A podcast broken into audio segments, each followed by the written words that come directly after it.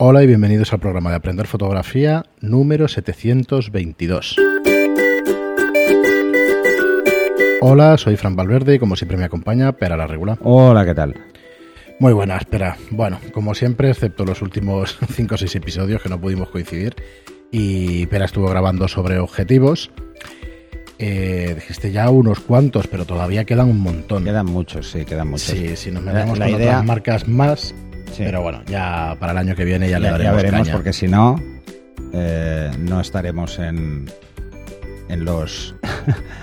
no- nos vamos a alargar hasta el 2025, por lo menos, Sí, si hablamos de objetivos de todas las marcas. Pero bueno, eh, la idea es que tenéis una referencia que casi todos los fabricantes más o menos conservan. ¿eh?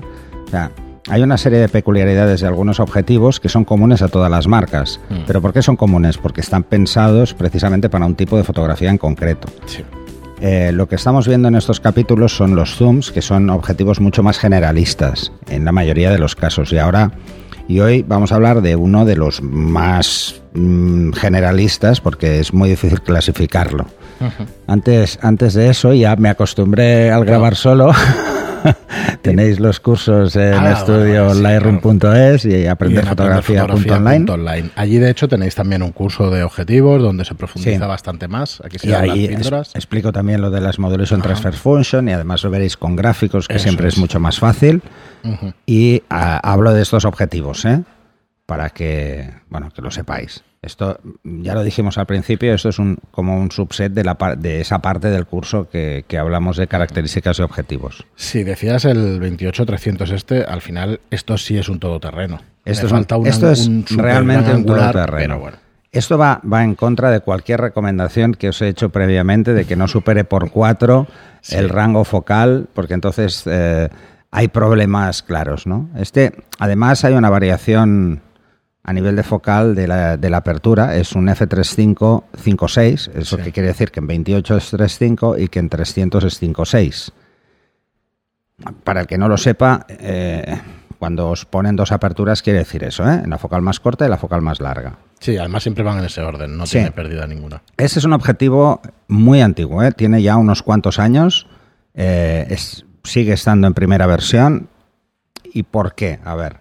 Sí, bueno, mm, perdona, pero es que la primera pregunta es ¿por qué existen entonces este tipo de objetivos y van en contra de las recomendaciones o de la calidad y todo eso? Tiene una explicación. Es, sí, la explicación es clara, es ir lo menos cargado posible. Esto para alguien que hace reportaje de prensa, por ejemplo, eh, ir con desde un angular hasta un super tele, prácticamente, o un tele largo, eh, es una ventaja, es una ventaja evidente. Es, eh, lo que pasa es que este, hombre, es pesado, es un objetivo pesado. ¿eh?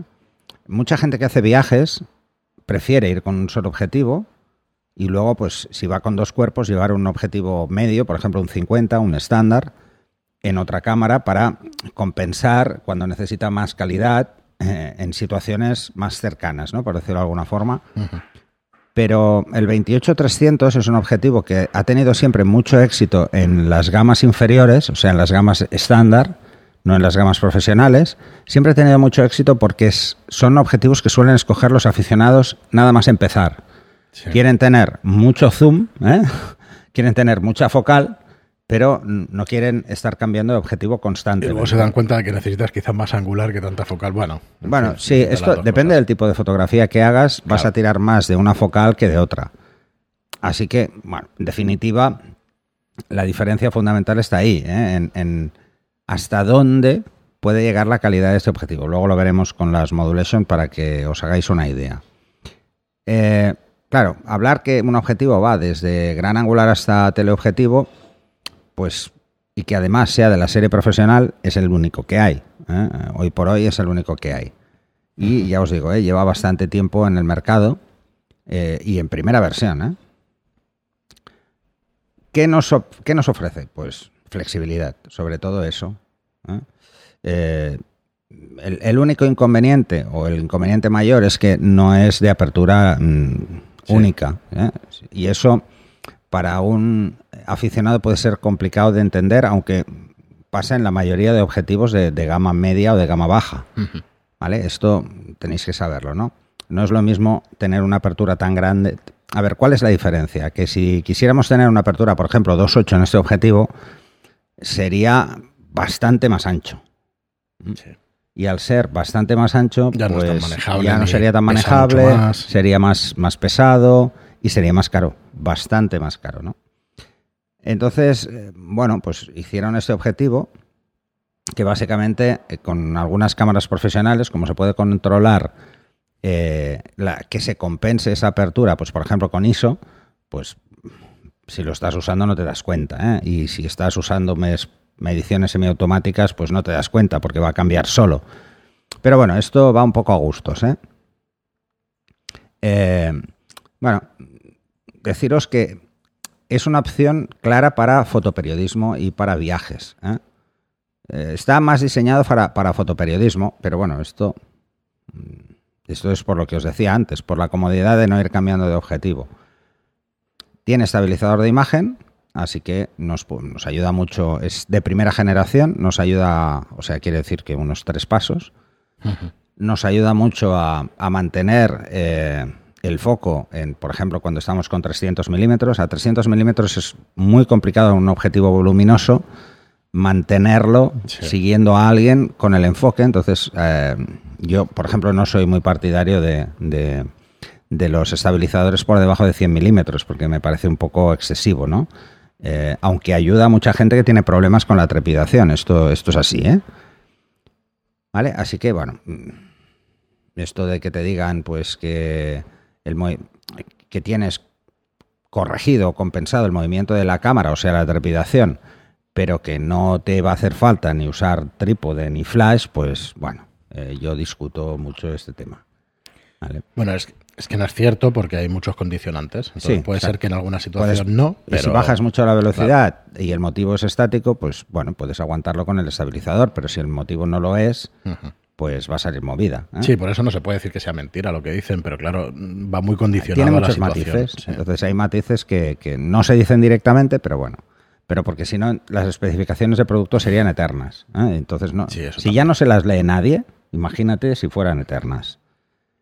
Eh, es versátil y robusto, esto está claro, ¿eh?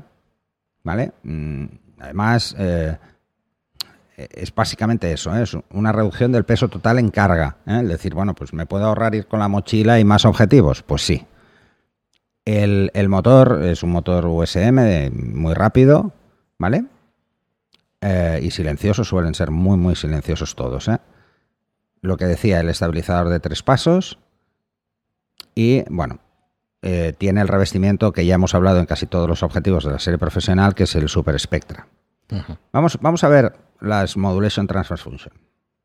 A ver, es un objetivo que se comporta muy bien a apertura más abierta, teniendo en cuenta que hay muchas aberraciones, ¿vale? pero eh, tiene unas caídas en contraste y resolución significativas eh, desde el centro, pues, pues, muy, o sea, están por debajo de, 0.6. O sea, estamos hablando de que se convierte eh, cuando estamos trabajando en apertura amplia en un objetivo medio, pese a ser un objetivo de la serie profesional, tiene una caída importante en resolución y contraste hacia los extremos. Eh, es normal en aperturas amplias, lo he explicado más de una vez. Es normal que del centro a los extremos haya caída, porque esto al final hay que tener en cuenta también la curvatura de la lente y el ángulo de visión. Es muy fácil que esto le pase a cualquier angular, no solo a este, sino a cualquiera. ¿Vale? En cuanto a, a F8, ¿eh? porque tiene unas Modulation Transfer Function antiguas, no son las nuevas, o sea, tiene da la apertura mayor y la F8. A F8 se comporta muy bien, la verdad es que francamente muy bien. A 28 milímetros tiene una caída mm, a partir de los 10 milímetros del centro, hasta saber que el extremo está en 20 y algo, 22. Eh, tiene una caída, pero es una caída contenida, por encima de 0,8, o sea que está muy bien. Esto en angular.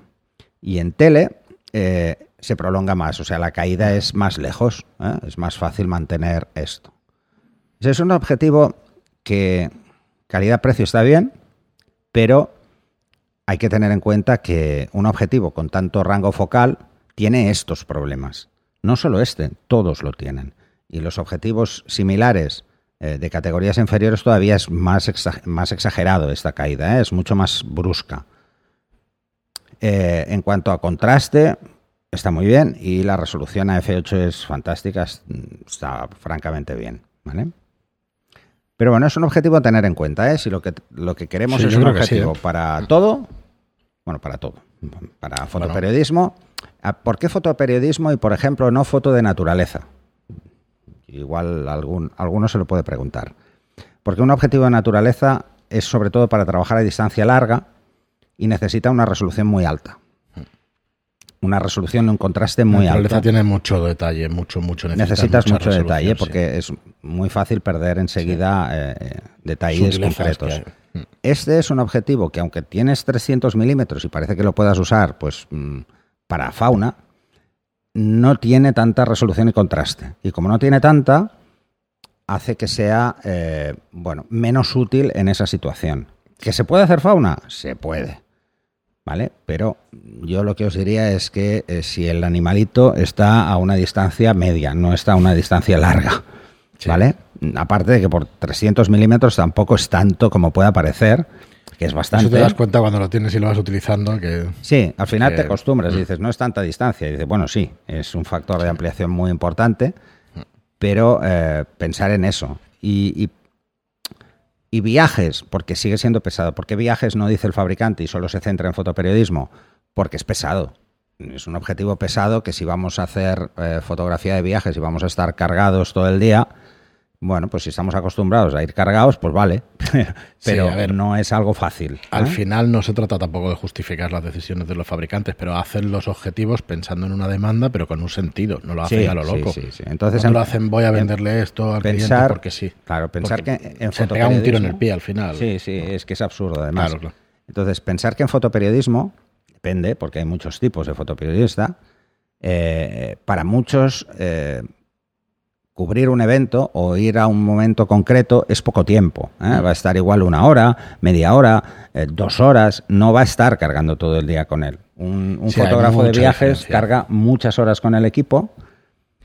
Eh, y el fotógrafo de prensa carga muchas horas con el equipo, pero con pausas. O sea, entre que va de un sitio a otro. bueno, esto hay de todo, evidentemente, en fotoperiodismo eh, ahí el que hace fotoperiodismo a nivel de reportaje se carga mucho más, pero si os fijáis, la mayoría de fotoperiodistas em, que hacen ese tipo de reportajes suelen ir con focales más cortas. ¿eh? Suelen ir con un 50, un 100 o como mucho, o algún angular por si alguna situación quieren destacarla más pero tampoco se lleva un peso excesivo. Se llevan objetivos más cortos que pesan menos, eh, más de un cuerpo en muchas, muchos de los casos, eh, y casi todos van con un flash en la bolsa. esto es así, como mínimo. Muy bien, pero... son situaciones diferentes. Pues hasta aquí el programa de hoy. Muchas gracias a todos, como os digo siempre, por estar ahí, por vuestras reseñas de 5 estrellas en iTunes, por vuestros me gusta y comentarios en iVoox. Gracias y hasta el próximo programa. Hasta el siguiente.